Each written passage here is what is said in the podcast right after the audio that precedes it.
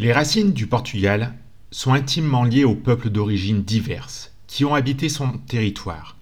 Phéniciens, Grecs, Carthaginois, Romains, le Portugal tel que vous le connaissez actuellement appartenait à la province de Lusitanie, avec sa capitale à Emerita Augusta. Ce sont les peuples nordiques, musulmans et juifs, entre autres, qui ont façonné sa culture, son histoire et sa langue, comme en témoigne le nom même du Portugal, qui dérive du nom romain Portus, ce qui signifie port, suivi de Galles. Galles était le nom d'une ancienne colonie située à l'embouchure du Douro, un port d'origine grecque près de l'actuelle ville de Porto. Au Moyen Âge, les Wisigoths appelaient la région de Galles Portugal, avec un C et pas un G. Un terme qui est devenu Portugal avec un G au 7e et 8e siècle.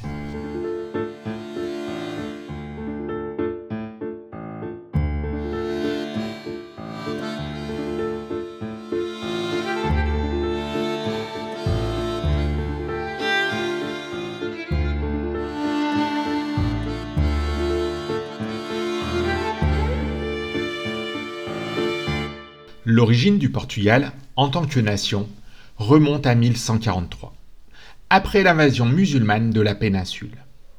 Le Portugal a été conquis en 868 par Vimara Pérez, un combattant du roi Alfonso III de Léon.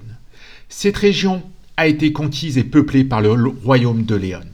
Le roi Alfonso VI de Léon a donné à son gendre, Henri de Bourgogne, le comté de Portugalens qui s'étendait du Minot jusqu'au Douro, et qui appartenait au royaume de Léon. Bien qu'il jouisse d'une grande autonomie, à sa mort en 1112, sa veuve, la comtesse Teresa de Portugal, lui succède. Son fils, Alfonso Henrique, a eu une confrontation avec sa mère qui a duré 15 ans. Après quoi, il a été couronné Alfonso Ier, le premier roi du Portugal. Alfonso Henrique a vaincu sa mère, régente du comté de Portugal, et fidèle au royaume de Léon. À la bataille de Saint-Oumamed, près de la ville de Guimarães, en juin 1128. La comtesse Teresa est morte en exil en 1130.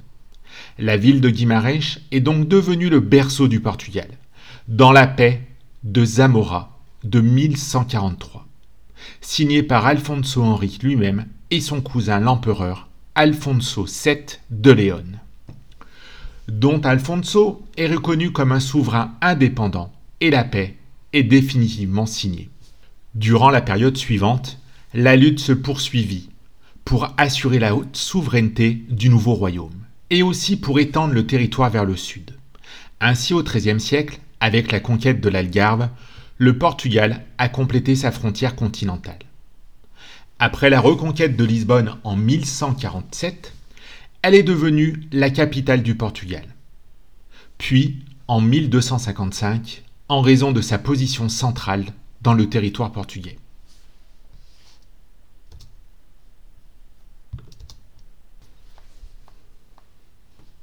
Le traité de Zamora a été signé en septembre 1297 par Dionysius Ier de Portugal et Ferdinand IV de Castille, et a marqué la consolidation d'une frontière qui a continué à faire l'objet de fréquents affrontements militaires et de revendications territoriales tout au long du siècle.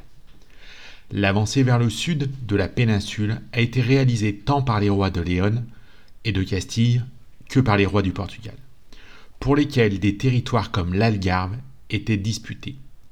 Le traité d'Alsanis a établi l'une des plus anciennes frontières d'Europe entre les royaumes ibériques. Cependant, l'indépendance de la nation portugaise était menacée par la présence castillane, et elle ne fut réaffirmée qu'en 1385 avec la bataille d'Albujarot entre les troupes portugaises sous le commandement de Jean Ier de Portugal et de son commétable Saint Nuno Alvarez Pereira, et l'armée castillane de Jean Ier de Castille.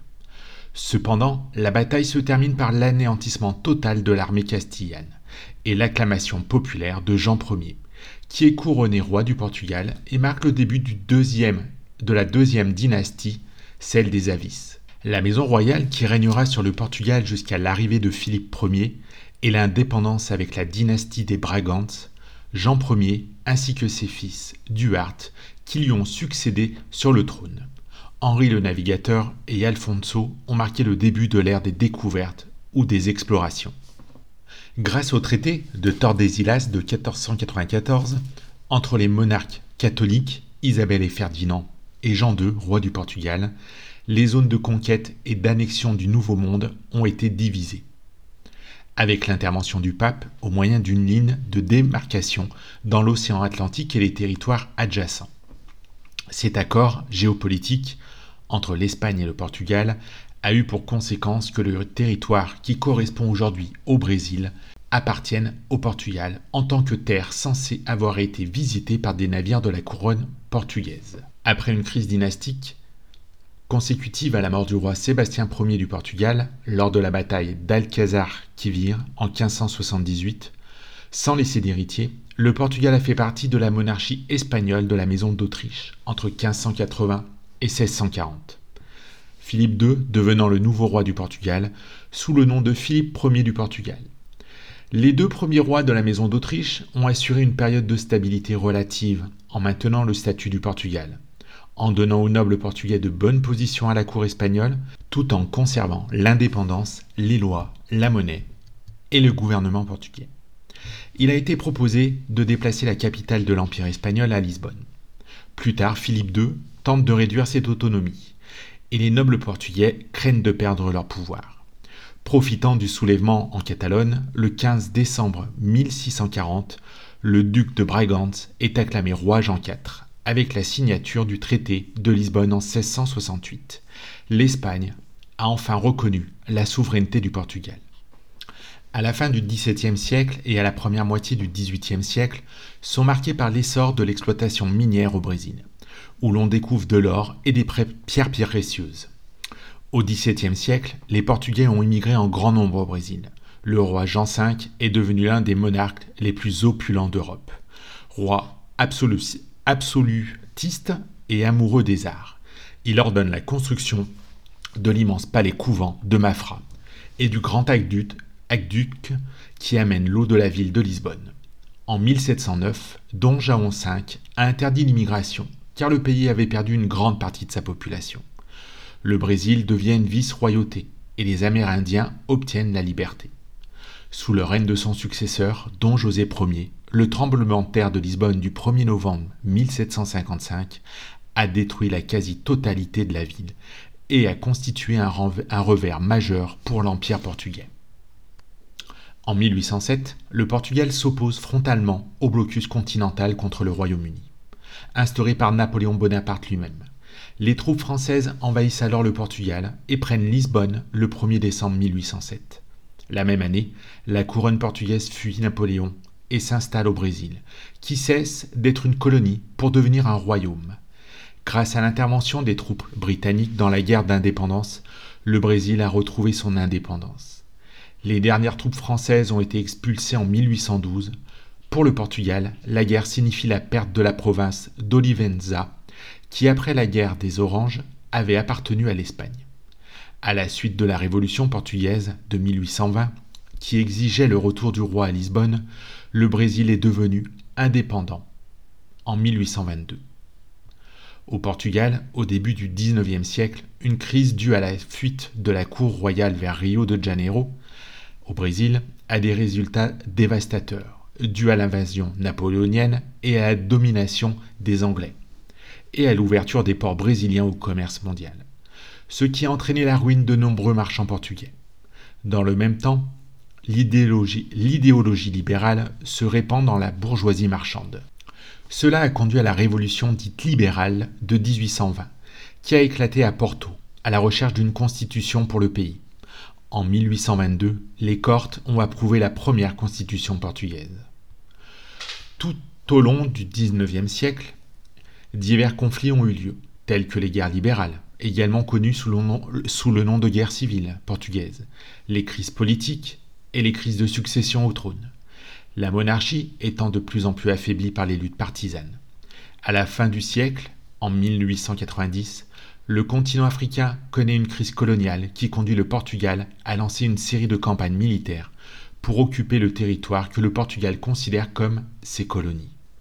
Pendant ce temps, les mouvements républicains prennent de l'ampleur. Le dernier roi du Portugal, Manuel II, est monté sur le trône en 1908, année où des républicains radicaux ont assassiné son père, le roi Carlos Ier, et son frère aîné, Don Luis Philippe, le prince royal.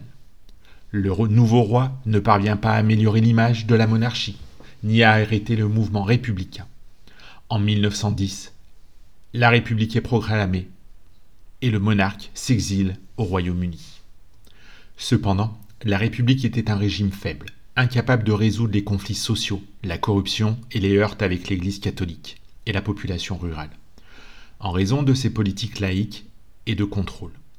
En outre, le Portugal a été impliqué dans la Première Guerre mondiale, qui a entraîné une mobilisation militaire et l'effondrement du commerce maritime, provoquant encore plus de problèmes sociaux, tels que l'inflation et les pénuries. En 1926, un coup d'État impose une dictature militaire sous le général Carmona. Au milieu de l'année 1928, la situation financière du pays devient la principale préoccupation du gouvernement. Cette année-là, Carmona a nommé Antonio de Oliveira Salazar, un prodigieux professeur d'économie, membre d'un parti catholique, au poste de ministre des Finances. Salazar gagne du poids au sein du gouvernement et est nommé Premier ministre en 1932. Dès lors, il dirige l'institutionnalisation civile du régime, l'État nouveau, également connu sous le nom de salazarisme. Le Portugal est également resté neutre pendant la Seconde Guerre mondiale. Il s'agissait d'un régime politique autoritaire et corporatiste qui a été en vigueur pendant 48 ans sans interruption, bien qu'avec des modifications de forme et de contenu, comme l'approbation d'une constitution par référendum national en 1933. En 1949, elle a adhéré à l'OTAN et en 1955 aux Nations Unies. En avril 1974, un coup d'État est orchestré par une coalition de capitaines de gauche de l'armée portugaise, connue sous le nom de Révolution des œillets en raison de sa nature non violente. Cela a amené la démocratie au Portugal. Le 25 avril 1975, les premières élections démocratiques ont eu lieu et le pays a été doté d'une constitution démocratique qui a été promulguée le 2 avril 1976. Et celle-ci est toujours en vigueur à l'heure d'aujourd'hui.